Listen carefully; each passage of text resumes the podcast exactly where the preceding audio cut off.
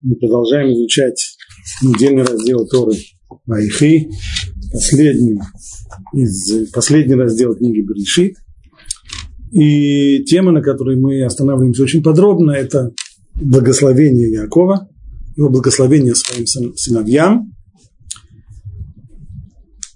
И хотя всегда говорят именно о благословениях, внимательное изучение текста показывает, что не все, что говорит Яков, это благословение. Среди этого есть и описание характера своих э, сыновей, и прозрение, предвидение о том, что будет с ними в дальнейшем, то есть что будет с их потомками, с э, коленами, с племенами, которые произойдут от них, каким образом они расселятся в Израиль, и что будет отличать их жизнь там.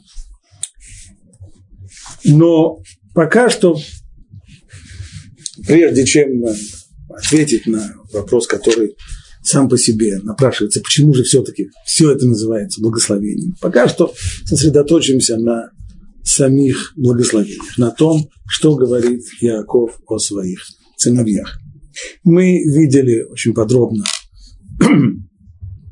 то, что Яков говорил о своем первенце Рувене, о Шимоне, о Леви и, наконец, вот Иуда. То есть первые понятно, что в, описывая характер и давая оценку каждого из своих старших сыновей, Яков совершенно естественно подыскивает своего преемника, подыскивает вождя, того, кто займет его место после того, как он покинет этот мир.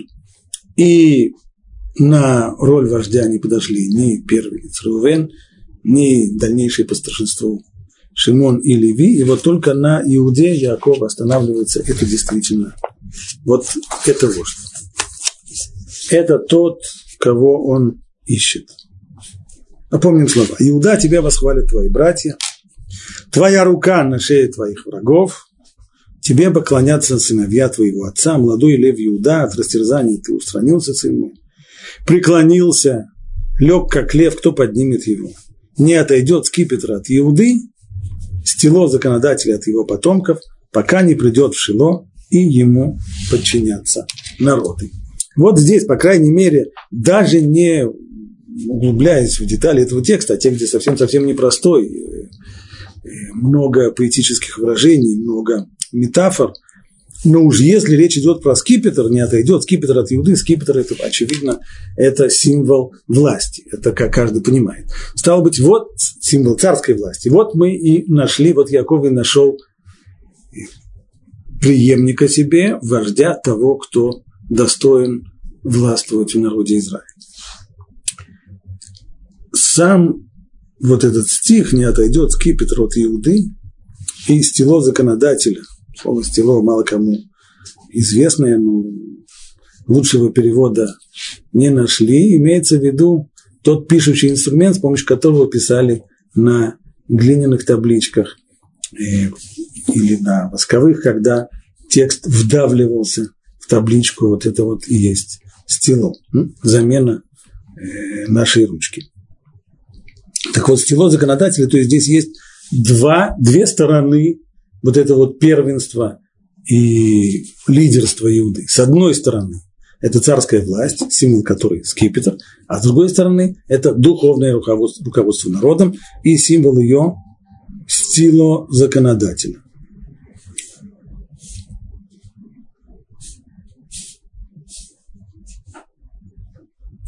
Слова сами не отойдет скипетр от Иуды. Что они означают? Получается, что власть и лидерство даны ему на века. Если так, то немножко странно. Ведь мы знаем, что действительно власть в еврейском народе была дана царю Давиду. Царь Давид по происхождению был из колена Иуда, но власть не была вечной. Были много-много лет.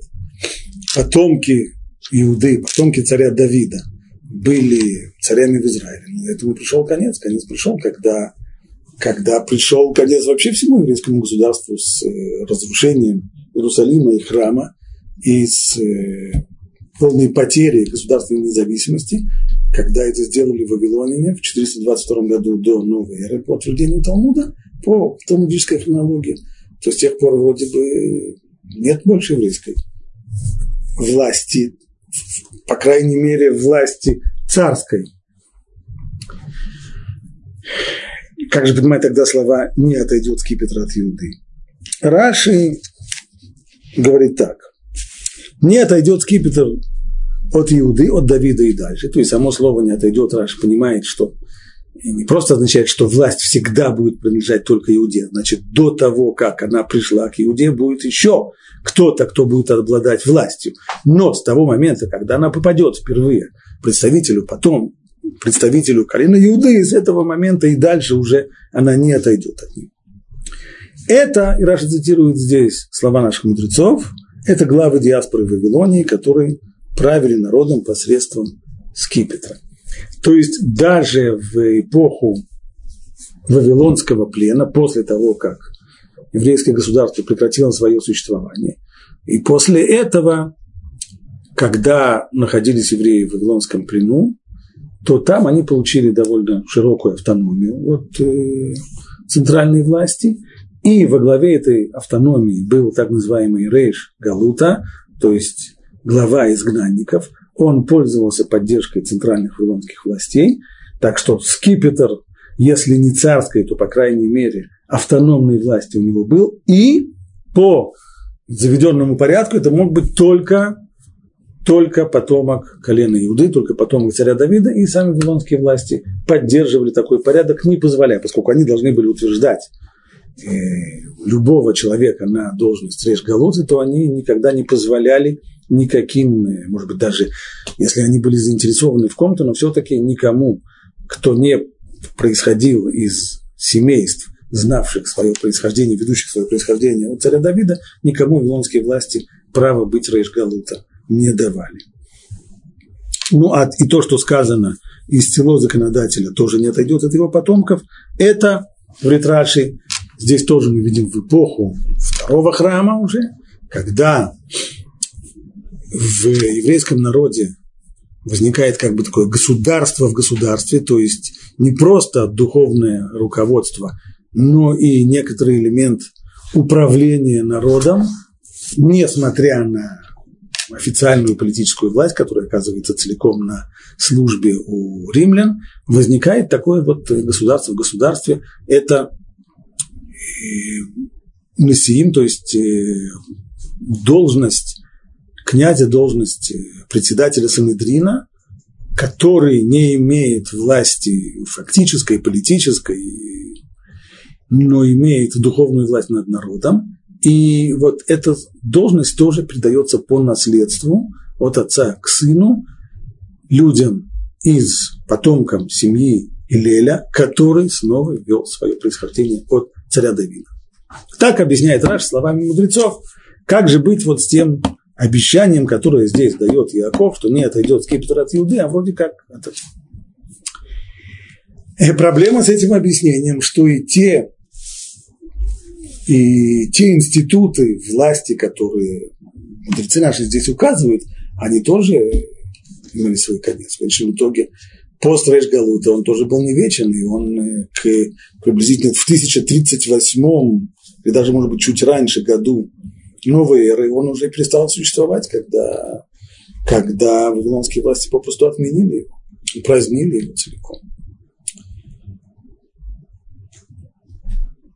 Что касается Несиим, то есть руководителей Санедрина, потомки Илеля, Санедрин тоже был упразднен еще, еще намного раньше, в 300, если не память, в 360 году э, новой эры. Так что как же, как все-таки понимать этот стих. Посмотрим Рамбана.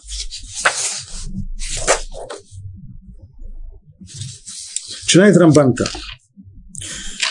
Значит, то, что сказано, не отойдет скипетр от Иуды, не имеется в виду, что он никогда не отойдет от царей из рода Иуды. То есть, прежде всего, Рамбан объясняет нам, что нельзя понимать это буквально, что власть дана колену Иуде навечно, что всегда в еврейском народе будет царская власть, и стал быть, здесь есть и, и тогда здесь, то, что здесь написано, это обещание вечной, нескончаемой государственной независимости и суверенитета еврейского государства. Но это так нельзя понимать ни в коем случае, прежде всего потому, что это не реализовалось и не случилось. А это же понятно, что это уже аксиоматично, что не может быть, чтобы обещание э, обещание Якова, записанное в Торе, не сбылось. Значит, понимать это так буквально нельзя.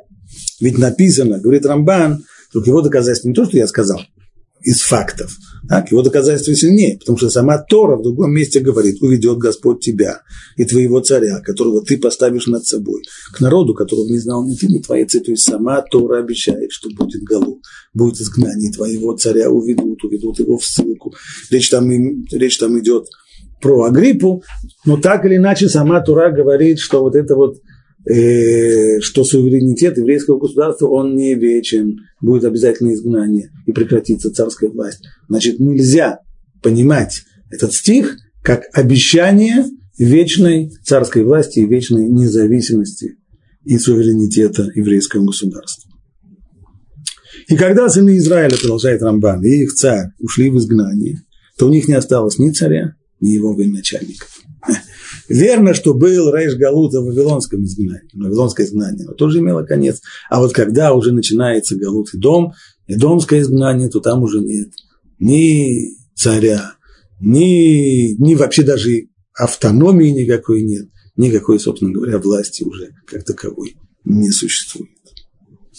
И уже много веков нет царя в Израиле. И ни один из пророков не обещал народу Израиля, что благодаря тому, что над ними властвует царь из дома Иуды, он никогда не отправится в изгнание. Не только в самой Торе, но и в обещаниях пророка такого нет. Это, это было бы очень здорово, если бы у нас было такое средство обеспечить свою вечную независимость, только заботиться о том, чтобы были э, цари из, народ, из э, колена Иуды, уж тогда точно мы всегда останемся независимыми и суверенными. Этого нет, такого обещания нет, поэтому понимать так нельзя. Но здесь имеется в виду, как же правильно понимать этот посыл. Но здесь имеется в виду, говорит Рамбан, что скипетр никогда не отойдет от Иуды, чтобы перейти к одному из его братьев. Так как царь, правящий народом, всегда будет из его потомков, и ни один из братьев не будет властвовать над ними. То есть, цари будут не всегда. Это Саматора обещала. Но пока будут цари, это будут цари из рода Давида. Это будут цари из рода Иуды и не из других колен. И также законодатель не приведется снова среди его потомков, поскольку всякий законодатель в Израиле, у которого был на руке перстень царя, будет тоже из его потомков. И его потомок будет властвовать и повелевать всем Израилем и что у него, и у него будет царская печать до какого момента, здесь мы продолжаем, я остановился на середине стиха, но стих в дальнейшем совсем уже непонятно. Как там сказано, не отойдет скипетр от Иуды, и не отойдет скипетр от Иуды, и стело законодателя от его потомков, пока не придет в Шило. Кто не придет в Шило? И почему пока не придет в Шило? Что это значит? Его потомок будет властвовать пишет Рамбан, и повелевать над Израилем, и у него будет царская власть до прихода Шило.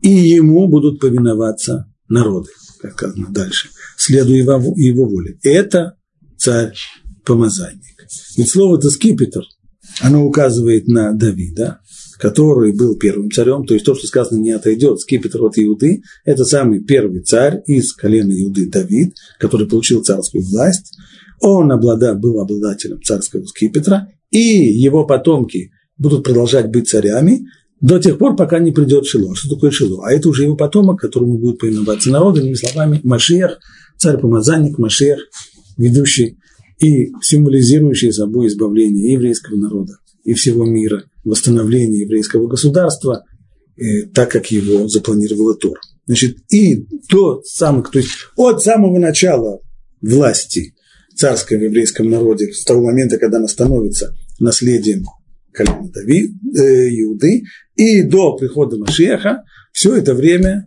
здесь есть утверждение, что царями будут потомки Иуды, а не другие колена. И смысл этой строки заключается в том, что Яков поставил Иуду царем над братьями и передал ему в наследство власть над народом Израиля, и об этом сказал Давид. «И избрал меня Господь Бог Израиля, чтобы быть царем над Израилем вовеки, ибо, почему меня, а почему не кого-то другого? Ну, царь Давид, прежде всего, потому что, ибо Иуду избрал он во властители. То есть, прежде всего, было избрание колена Иуды. Остался небольшой вопрос, а колено Иуды там достаточно много людей, десятки тысяч мужчин, почему именно а, в, а среди Иуды кого? А в доме Иуды это уже дом моего отца. Как было сказано пророку Шмуэлю, отправиться в дом Ишая и там найти претендента на царство. А и сыновей моего отца меня благословил поставить, меня благоволил поставить народом, царем над народом Израиля. И вот это выражение не отойдет, мы уже его уточнили, и Раши уже так намекнул, что так следует его понимать. Не отойдет, это значит, не значит, что всегда будет, не написано здесь, что всегда будет, а не отойдет. То есть будет период, когда власть не будет у Иуды. Но это первый период. А с того момента, как объяснил Раши, как она пойдет, только к Давиду уже с этого момента не отойдет. Также пишет и Рамбан. В этом отношении он с Раши не спорит. Выражение «не отойдет» подразумевает, что хотя сначала над Израилем будет властвовать представитель другого колена, но с той поры, когда царскую власть примет потомок Иуды, да уже скипетр уже тогда не отойдет от его рода и не перейдет к другому колену. Действительно, исторически так и было. Первым царем Израиля был не Давид, первым царем Израиля был как раз тесть Давида, Шауль, происходивший из колена Беньямин.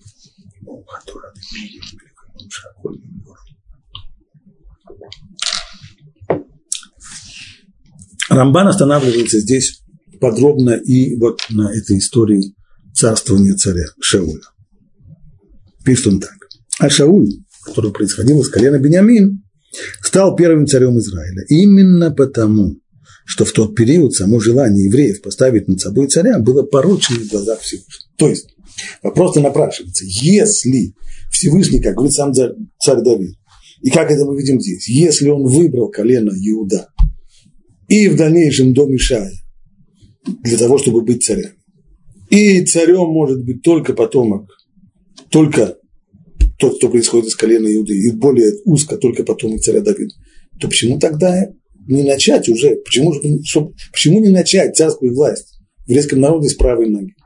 Почему нужно было начинать с кого-то другого, чтобы первым царем был Шауль? Если желание Всевышнего, чтобы царями были только потомки Давида. Почему бы сразу не поставить Давида? Может быть, так получилось, что э, воцарение Шауля было слишком ранним? Нет, ничего подобного. Шауль и Давид были современниками. Конечно, Шауль был старше, он был тестем Давида.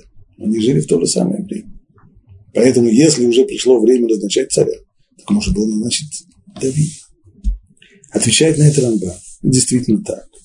Но поскольку само в той исторической эпохе, в тех условиях, которые были тогда, само решение и само требование еврейского народа назначить царя, оно было порочным, оно было нехорошим. И именно поэтому Всевышний тогда не назначил, не привел к назначению Давида на царство, ибо царство Давида должно быть вечным, а то царство, которое было основано на неправильном подходе и на порочном желании, на порочном стремлении, оно вечным не должно быть. Оно будет временным. Я снова читаю Рамбан. Итак, Шауль стал первым царем Израиля именно потому, что в тот период само желание евреев поставить над собой царя было порочным в глазах Всевышнего. Потому-то Бог и не хотел поставить над ними царя из колена, которому действительно принадлежит царская власть, и от которого уже вовек не отойдет скипетр. Он даровал колену Бениамина только временное царство. Так это называют наши мудрецы, Мальхут А, то есть временное царство Бениамина. И намек на это, что это первое царство было с самого начала намечено как временное, пока не созреет возможность передать скипетр Давиду. Намек на это содержится в стихе из книги пророков. Сказано там так. Это пророк, э, в пророку Ше, Триасар. Дал я тебе царя в гневе и отнял в ярости. То есть то, что я тебе дал царя, поскольку я дал тебе царя в гневе, то есть назначение царя было нежеланным тогда, само требование народа назначить царя было тогда неправильным и неуместным. Поэтому, поскольку дал тебе царя в гневе, то есть Всевышний не стал по принципу Бедерек Шадаму цели Лех Мулихимату, то есть по тому пути, по которому человек хочет идти, по тому пути его и ведут. Хотите себе царя, это неправильно, это неверно. Э, это сейчас неуместно. Но если хотите, пожалуйста, но вы его получаете в гневе, и тогда это будет только временным. И поэтому сразу продолжает пророк и отнял его в ярости. Шаулю было, было дано царство против воли Бога, и поэтому оно было отобрано в ярости. В чем здесь эта ярость выразилась? Что конец этого царства был очень трагичным. Ибо Шауль был убит вместе со своими сыновьями, со всеми, и его династия тем самым пресеклась. И уже после смерти, после смерти Шауля, естественным образом его взять Давид, поддержанный сначала коленом Иуда, а затем и всеми коленами Израиля, становится царем. Здесь назревает другой вопрос. Рамбан так убедил нас. Почему? Отвечая на вопрос, почему Всевышний не начал с назначения Давида царем, если это единственное, если Иуда – это единственное колено, которое может царствовать. И Давид, он избранник, то почему тогда царство начинается с него? А потому что, отвечает Рамбан, потому что само назначение царя тогда, само избрание царя, оно было нежеланным и неуместным. Почему оно было нежеланным и неуместным? В Торе есть заповедь, которая требует назначения царя. Сказано в Торе. Сон тасим алеха мелех. Что ты должен, обязательно должен поставить над собой царя. И Рамбам на основе этого стиха засчитывает это, эту обязанность назначить царя одной из 613 заповедей. Мецват Асе, заповедь повелительная. Так как же можно назвать исполнение повелительной заповеди неуместным, порочным и негодным желанием? Наоборот, если народ потребовал тогда назначить над собой царя, то, по идее, они попросту тем самым выполняли и заповедь Тора. Чего же здесь плохого? Чего же здесь порочного? Почему же это называется начать с левой ноги? Почему нужно было давать временного царя, который получил свое царство в гневе и потерял его в ярости, потеряв вместе с царством свою жизнь и жизнь своих сыновей? Как это понять? Это вопрос очень известный. И обсуждается он, комментаторы обсуждают не в книге Брешит, которую мы сейчас изучаем, а в книге Дворим. И Рамбан тоже вкладывает и прибавляет и свою лепту в обсуждение этого вопроса. Объясняет Рамбан. Значит, как нам примирить то, что есть заповедь, с одной стороны, назначить царя, а с другой стороны, и это, то, что мы прочитали в Рамбане выше, это подтверждается действительно рассказом из книги Шмуэль о назначении царства. Там совершенно очевидно, ясно, что Всевышний проявил, мягко говоря, неудовольствие по поводу требования народа назначить царя. Объясняет Рамбан. Это произошло потому, что у сынов Израиля уже был пророк и судья Шмуэль, который вел их войны по воле Творца, избавляющего от врагов. И им не следовало искать для себя царя при жизни Шмуэля, как он и сказал им, Господь Бог, Господь ваш Бог, вот ваш царь. Все верно в этом, конечно. Есть заповедь, очевидно. Но заповеди нужно исполнять так, чтобы не давить других людей вокруг.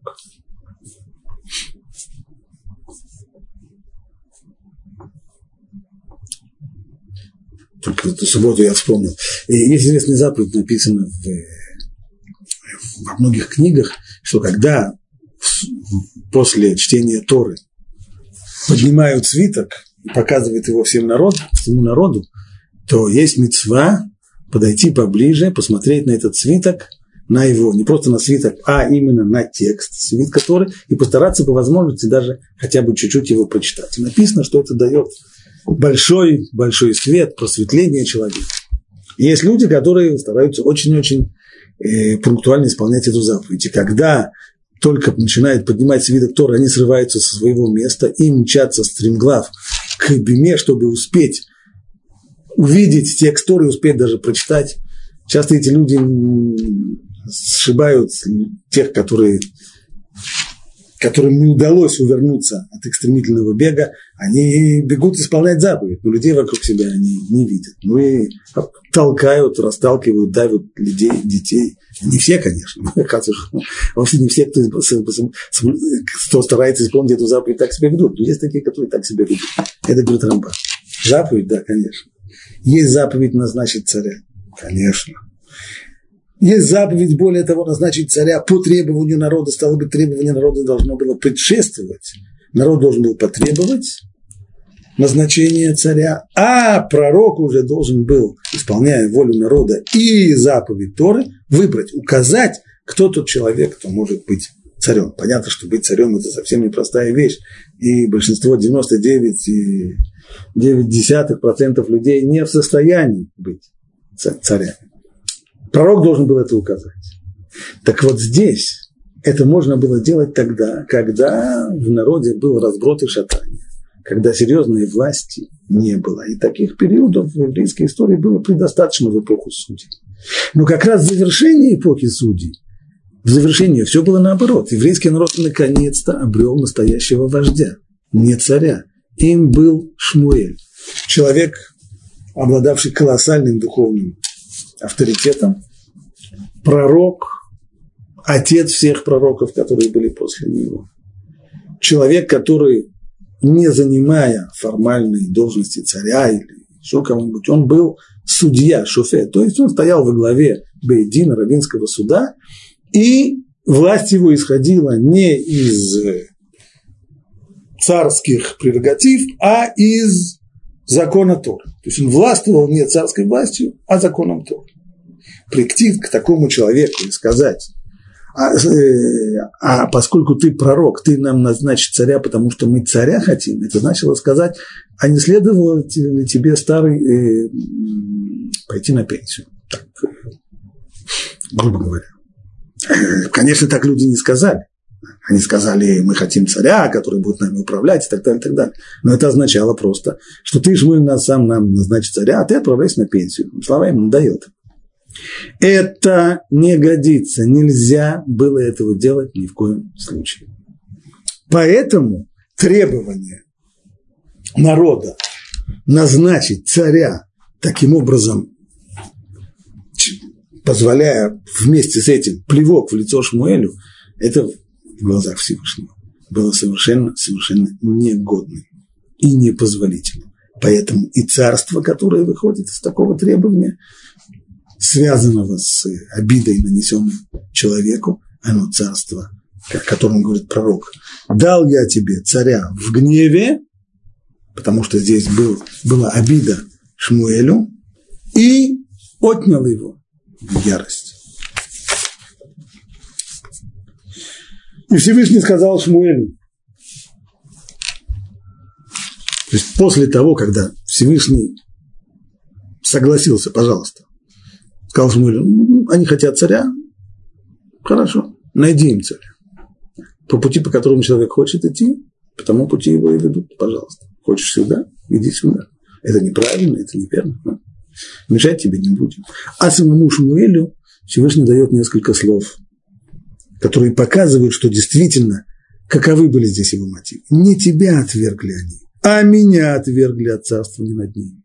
То есть ощущение, прежде всего, обиды, да? Что уже плохого Шмуэль сделал? Ни одной ошибки в его руководстве не было. Он практически поднял еврейский народ из состояния ужасающего, в котором был до него. Он сумел дать надежду, он сумел и духовно поднять народ, и в военно-политическом отношении были большие изменения и, и э, успехи в борьбе с тогда очень тяжелым врагом, с филистимлянами, как в русском переводе, или попросту с палестинцами, как тогда называли, народ, который вторгся э, с Эгейских островов в э, прибрежную полосу Израиль. Все это было, и при всем при этом, вот так, так вот на, в общем-то, на пике вот такого вот очень удачного управления в этот момент Шмуэлю указывают, что неплохо бы ему отправиться на пенсию. Не тебя отвергли, говорит ему Всевышний они, а меня отвергли от царства ними. И поэтому вначале Творец не дал им такой царской династии, которая устоит в веках. С самого начала это Мальхут Шаа, временное царство, и поэтому этим временным царем не назначается Давид, он должен стать царем навеки, а назначается Шаул. Все бы хорошо, хорошее объяснение. Вроде как э, все сходится. Но Рамбан находит еще одну неувязку. Если мы утверждаем, говорит Рамбан, что с самого начала царство Шауля было временным, то есть у нас сложность рядом мест в книге Шмуэля, из которых получается вроде бы не так, что был шанс того, что царство Шауля будет вечным, но только его собственные ошибки Шауля и привели к тому, что он потерял царство и не сумел основать свою династию. И Рамбан цитирует этот стих. Но ведь пророк Шмуэль сказал Шаулю, после того, как он его помазал на царство, и после того, как тот его ослушался, нарушил повеление Шмуэля, касавшееся конкретной войны. Так когда Шмуэль приходит и выговаривает царя, выговаривает царю, то говорит ему, до сих пор Господь ставил твое царство в Израиле навеки. Но теперь, в результате этой твоей ошибки, твое царство не устоит. Ибо не соблюдал ты того, что повелел тебе Господь. Так можно понять, чтобы если Шауль бы не согрешил, если бы он не совершил этой самой ошибки, не ослушался он пророка Шмуэля, так э, получается, что его потомки и ныне бы правили, и дали бы правили народом Израиля. Как же так? Мы утверждаем, что на самом деле с самого начала царство Шауля было ограниченным, было временным, а из этого выговора, который дает Шмуэль, получается, что была возможность, что Всевышний мог бы назначить тебя царем навеки, а вот в результате твоей ошибки ты все потерял. В Четрабан нет. Однако здесь подразумевается совсем не то. Не имеется в виду, что Шауль имел шансы на вечное правление над народом Израиля. Это нет. Он имел шансы на вечное правление, но не над всем народом. Не над всем народом Израиля. Поэтому-то и сказано в Израиле, а не над Израилем. Как там сказано? До сих пор Господь ставил твое царство в Израиле навеки. Надо было бы сказать, твое царство не над Израилем. Стало быть, в Израиле имеется в виду, что он бы имел, имел возможность ограниченной власти, например, над своим собственным коленом Беньямин, а? Власть не центральную власть, э, может быть, э, автономную или еще какую-нибудь, но, по крайней мере, и такая власть могла бы быть для него тоже уделом его наследников после него, то есть основания династии хотя бы внутри колена Бениамин. И этого ему не удалось из-за той ошибки, из-за того, что он ослушался пророка Шмуэля.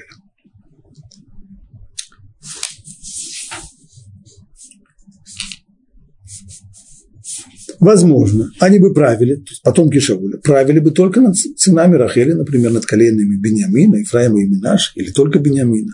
А верховная власть над всем народом Израиля была бы у царя из колена Иуды. Поскольку всегда, а как-то, может быть, Рамбан об этом не пишет, но довольно будет нам задать этот вопрос, а как-то так. С одной стороны, намечен царь над всем народом Израиля, это царь Давид, и в дальнейшем его потомки. А при всем при этом, может быть, еще в Израиле будет еще один царь. И, например, над, только над сыновьями Рахели, над коленом Юсефа или коленом Бениамина. Как-то так два царя. Как там говорили мудрецы, два человека одной короной пользоваться не могут. Если есть один царь, то... Исторически мы видим, что всегда, почти всегда в еврейском народе было противостояние. С одной стороны, Иуда и все остальные колена, а с другой стороны, сыновья Рахели прежде всего, потомки Йосефа, это Минаши и Ефраим, которые чувствовали себя достаточно свободными, достаточно автономными и не всегда готовы были беспрекословно подчиняться центральной власти. То есть вот это вот противостояние Ефраим, предводитель группы колен сыновей Рахели и все и остальные колена, главные из которых происходят от э, матери Лей, это противостояние было. Поэтому вполне возможно, можно себе представить, что если бы Шауль удостоился того, то он бы, и, и он, и его потомки, точнее, он он был народом над всем, над всем Израилем, по крайней мере, его потомки могли бы сохранить какую-то вот такую автономную власть над коленами сыновей Рахели.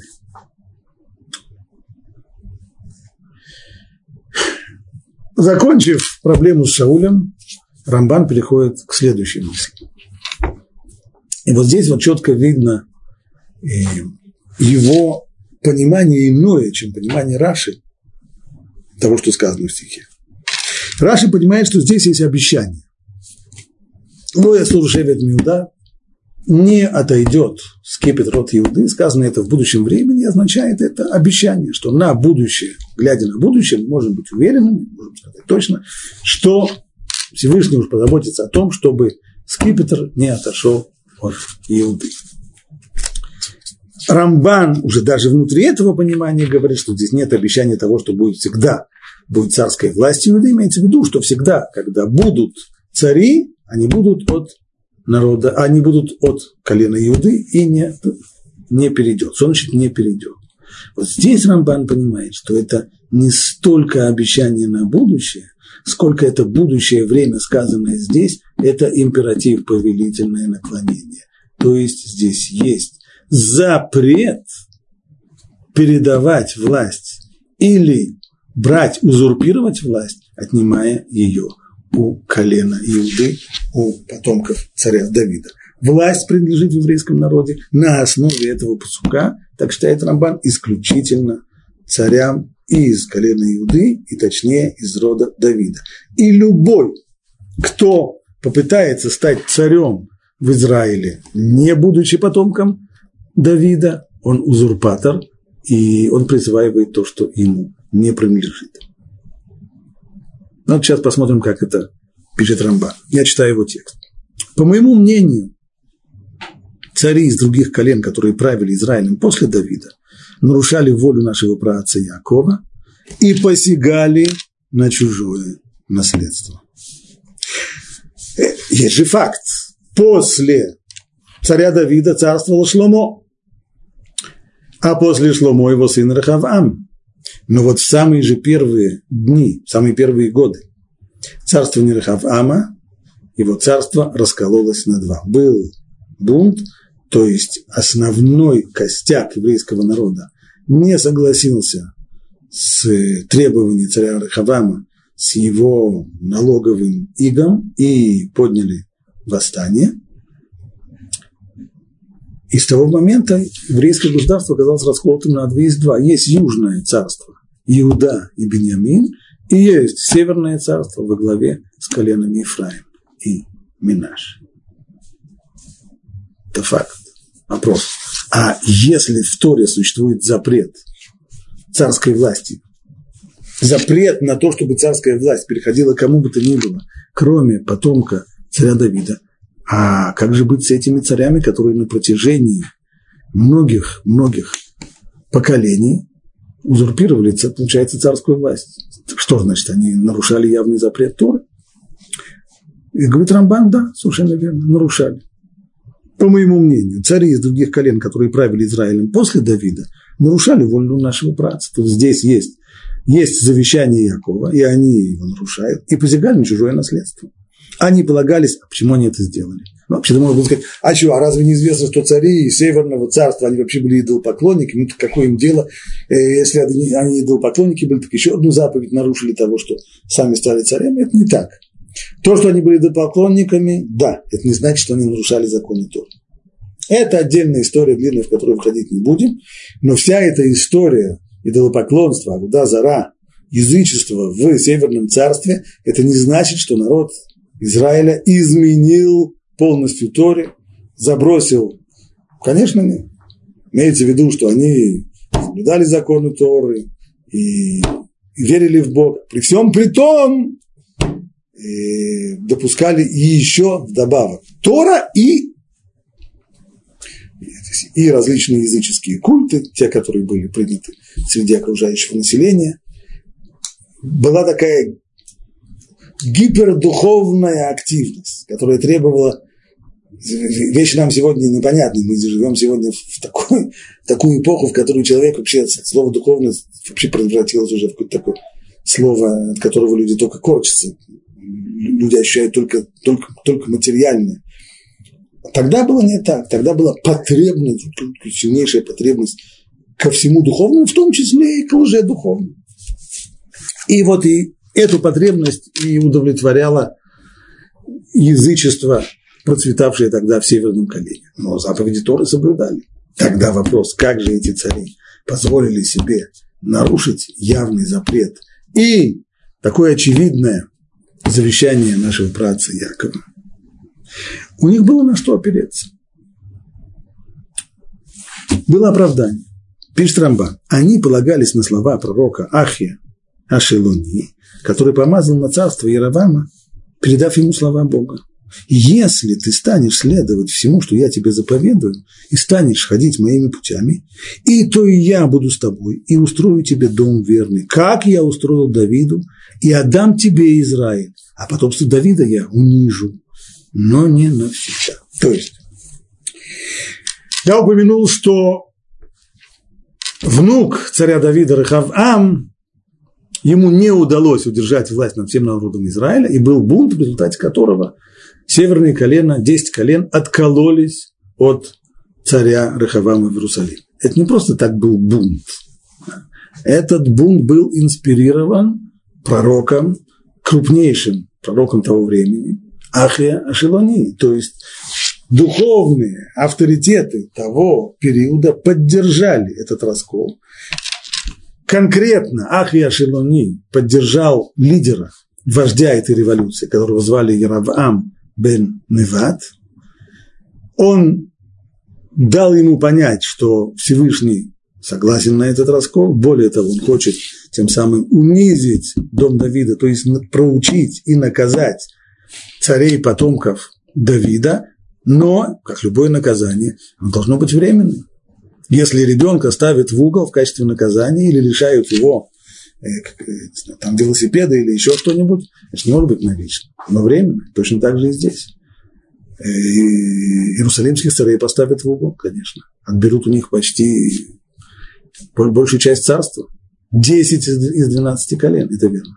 Но временно. Но так или иначе, сам раскол и назначение Яравам бен Неват на царство, оно было инспирировано свыше, и оно было поддержано пророком. А мы знаем, что в тот момент, когда пророк, если есть какая-то заповедь в Торе, например, запрет, как здесь, запрет передавать царскую власть кому бы то ни было, кто не происходит из дома царя Давида. Но если приходит пророк в какой-то момент и говорит, что вот этот вот запрет Торы – который, безусловно, существует, но его временно следует нарушить, то, что называется ораат шаа, то есть временное указание нарушить какой-то запрет Торы, то если этот пророк нам известен, и нам очевидно, что он действительно пророк, а не лжепророк, тогда мы обязаны исполнить его требования. Так что сам раскол и назначение Равама царем над десятью коленами, в нем ничего неправильного не было. Еще раз я зачитываю то, что говорит Рамбан. Они то есть цари, которые царствовали в северном царстве десяти колен после Давида, они полагались на слова пророка Ахия Шелуни, который помазал на царство Иравама, передав ему слова Бога. Что же было в этом пророчестве?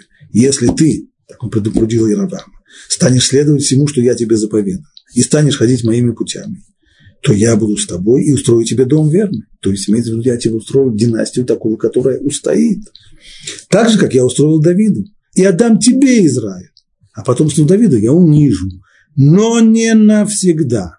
То есть цари эти, отделившись, отколовшись от народа Израиля, должны были знать, что весь этот раскол, он временный, и в какой-то момент они должны будут добровольно отказаться от, этого, от царства и начать переговоры по воссоединению страны. Вот это оказалось для них испытанием, которое они не смогли вынести.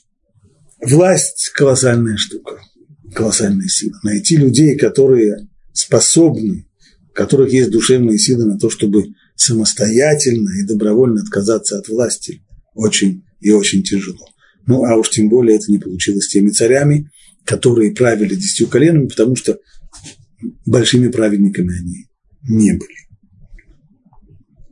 Продолжает Рамбан, тем не менее, когда в течение длительного времени они продолжали ставить над собой царей из других колен, то есть 10 колен продолжали свой бунт и свое независимое существование и продолжали осуществлять независимое государство, отдельное от Иерусалима, и не возвратились к династии Давида, то вот в этот момент, с какого-то момента, большой здесь вопрос, а что называлось, как нужно было определять не навсегда, а когда, сколько, год, два, тринадцать, сорок пять, семьдесят восемь, шестьдесят три, сколько это? Отдельный вопрос, но, по крайней мере, с какого-то момента, когда условия уже созрели для того, чтобы пойти на мировую и воссоединить страну, и они этого не сделали, то они приступили.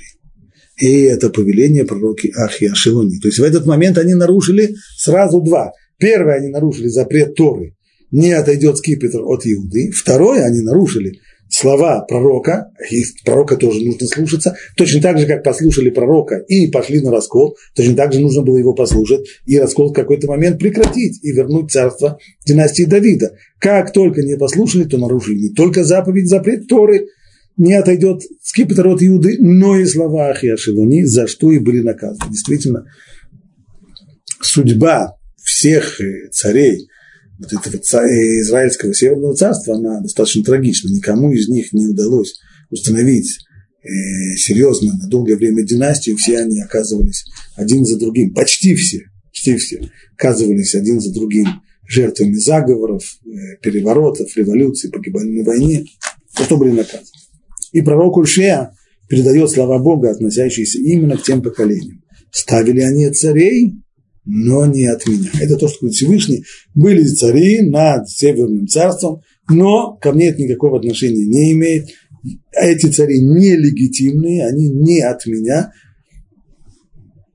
Поэтому вопрос, нарушался ли здесь запрет Тора? Ответ – да, конечно, совершенно верно. Делает Рамбан еще один шаг вперед. До сих пор он обсуждал царей, которые правили во времена первого храма. Только правили они не в Иудее, а правили они в Северном царстве десяти колен. Ну, а как быть с эпохой второго храма? Правда, большую часть эпохи второго храма никакой вообще царской власти, да и практически никакой власти-то не было. Евреи жили и в Израиль, большая часть евреев вообще жила в Вавилонии, а, там мы знаем, там был некоторый отблеск, некоторый, что-то, что напоминало власть э, потомков Давида, то есть это институт Рейш-Галута, руководители э, Вавилонской еврейской автономии, а меньшая часть евреев жила в Израиль, но всегда под властью сверхдержав, сначала под властью Персии, затем под властью Греции. А вот затем был короткий период, до того, как попали под власть римлян, был короткий период независимости. И не просто независимости.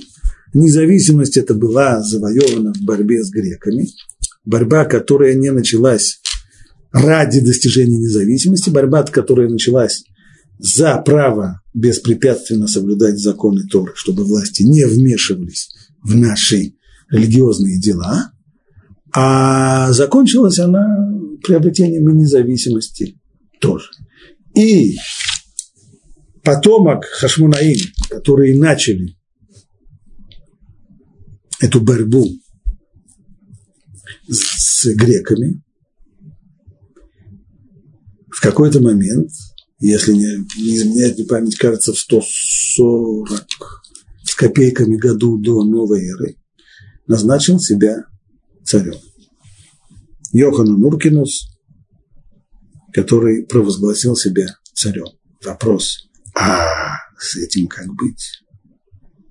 Если первые цари ну, вообще-то они были не самые большие праведники, как мы сказали, они даже вообще грешили идолопоклонством в том числе.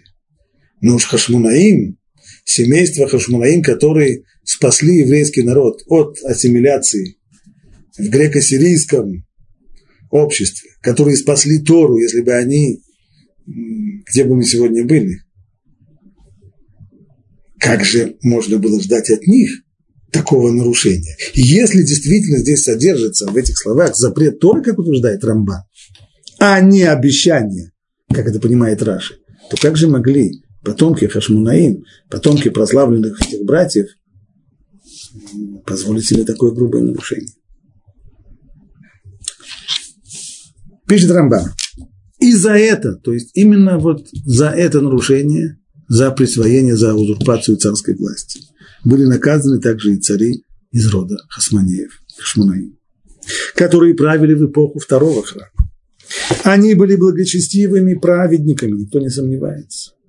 И лишь благодаря им Торы и заповеди не забылись в Израиле. То есть все мы, наш долг им, этой семье, он колоссален. Если бы не мы, где бы мы сегодня были? Не было бы сегодня еврейского народа. Не было бы Израиля. И тем не менее, они были наказаны страшной карой. Все их потомки были истреблены. Действительно, э, мудрецы в трактате Баба Батра говорят, что каждый сегодня, кто скажет на вопрос, откуда он происходит, если он скажет, что он ведет свой род из э, от Хашмунаим, то можно быть уверен, что это не только не кошерный еврей, а вообще-то и раб по своему происхождению. Почему так? В действительности судьба Хашмунаим была ужасной. После того, как они провозгласили себя царями, уже через пару поколений, получается, когда умирает царь Янай, некоторое время после этого царствует его вдова Регенша, э, царица Шлом Цион, а после ее смерти начинает борьбу за власть два их сына, то есть хашманейские принцы, Уркинус и Аристоблус, Геркан и Аристабул. Эта власть приводит в конечном итоге к потере независимости, ибо тогда римский генерал Помпей, находившийся в Сирии, воспользовался этой борьбой и ввел свои легионы в Иерусалим, тем самым, в общем-то, началось римское, римское владычество над страной и над, и над еврейским народом. А конец, ну не конец, точнее, а в одном из, э, в одном из этапов этой самой разборки, когда власть была при поддержке генерала Помпея передана старшему брату Уркинусу, то в доверие к нему втерся некий антипатр, который был по происхождению Идумея, то есть потомком Исава. И он стал прокладывать заняв довольно серьезный, серьезный пост в этом управлении под властью римлян, он стал прокладывать путь своему молодому и очень амбициозному сыну, которого звали Хордус или Ирод. Ирод этот был сильным и удачливым человеком. Ему удалось втереться в доверие и к римлянам, и, и к Уркинусу, и кончается все тем, что, во-первых, он женился на принцессе из рода Хашмунаим и получил, тем самым он получил как бы легитимацию еврейского на царство, будучи сам по происхождению идумеем, идумеем а не евреем. Во-вторых, он, правда, прошел гиюр, но это был гиюр фиктивный, это отдельная история, просто нет времени в это входить. Оставался по Альпидин, по закону он оставался неевреем, и затем он получил право на царство от римской администрации. И вот после того, как он женился на хашманейской принцессе и получил право на власть, то после этого стали при непонятных обстоятельствах исчезать один за другим все члены семьи Хашманаим. Один совершенно случайно напоролся на свой собственный нож, другой совершенно случайно утонул в плавательном бассейне, третий отравился чем-то, грибами, наверное, или еще чем-нибудь. В конечном итоге оказалось, что жена Ордуса, жена Ирода, шманейская принцесса Мирьям, она единственная и последняя представительница рода Хошманай. Кончилось тем, что Ирод и ее тоже прикончил, когда у него уже окончательно его паранойя довела его до совершенного сумасшествия, то он прикончил и ее. Таким образом, не осталось больше никаких Ашмунаим, остались только сыновья, которые родились у Ирода от хашманейской принцессы Мирьям, что с ними стало, это отдельная история. В любом случае получается, что вот это вот семейство, которое спасло еврейский народ, оно погибло таким ужасным, ужасным образом, когда, когда вот этот вот Ирод, не еврей, раб, по сути дела, перебил, прикончил все это семейство. За что их постигла такая кара с небес? Говорит Рамбан. Они были благочестивыми праведниками. И лишь благодаря им Торы и заповеди не забылись в Израиле. И тем не менее, они были наказаны страшной карой. Все их потомки были истреблены. За что? За этот грех. Именно за этот. Больше ничего. Иначе невозможно это объяснить, говорит Рамбан. Именно за то, что они воцарились, хотя и не происходили из колена Иуда и из рода Давида. Они же по происхождению были коины, священники, коаним. Потомки праведного коина Матитьяу Хасманея попытались окончательно отобрать скипетр у колена Иуды и были наказаны мерой за меру.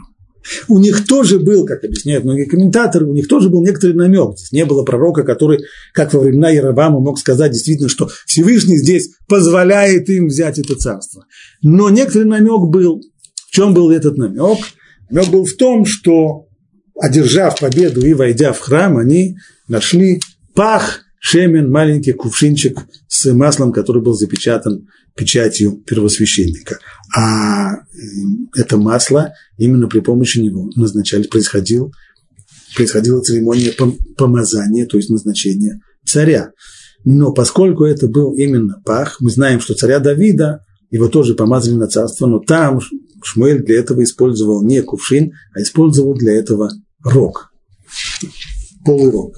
И мудрецы говорят, что это не случайно. Кувшин – это для помазания на временное царство, а рог – это для помазания на вечное царство. Почему это так? Почему здесь именно кувшин, а там рог? Не будем входить в эти детали, но это не случайно. Стало быть, и у Хашмунаим тоже был некоторый намек на то, что временно для борьбы с греками, для борьбы с внешними врагами, для консолидации всего народа, они имеют – право на верховную власть, но потом с ней нужно было расстаться. И снова мы видим, из-за того, что не расстались с этой властью, продолжали узурпировать царскую власть, их постигает жуткая кара, они были наказаны за это мера за меру. Всевышний поставил над ними царем их раба Ирода, который их всех и истребил. То есть в этом была здесь мера за меру. Точно так же, как они отобрали власть у потомков Иуды, то и у них власть была отобрана человеком, который еще меньше, чем они, походил на царство, потому что они хотя бы были евреи, коины только, не, не иудеи, не, не, не, не потомки колена Иуды, не потомки царя Давида, но хотя бы евреи. Тот и евреем-то не был. Проев он Георну, фиктивный. Вот как понимает Рамбан этот стих. Еще раз подчеркиваем, если Раши видит здесь в основном обещание – о том, что власть никогда не отойдет от потомков Иуды, и власть царская, и духовное лидерство, то Рамбан видит здесь прежде всего запрет. Запрет передавать власть кому бы то ни было, кроме колена Иуды, кроме царя Давида и его потомков. Ну, о благословениях других сыновей, об этом сегодня мы уже не успеем говорить, так что оставим это на следующий раз.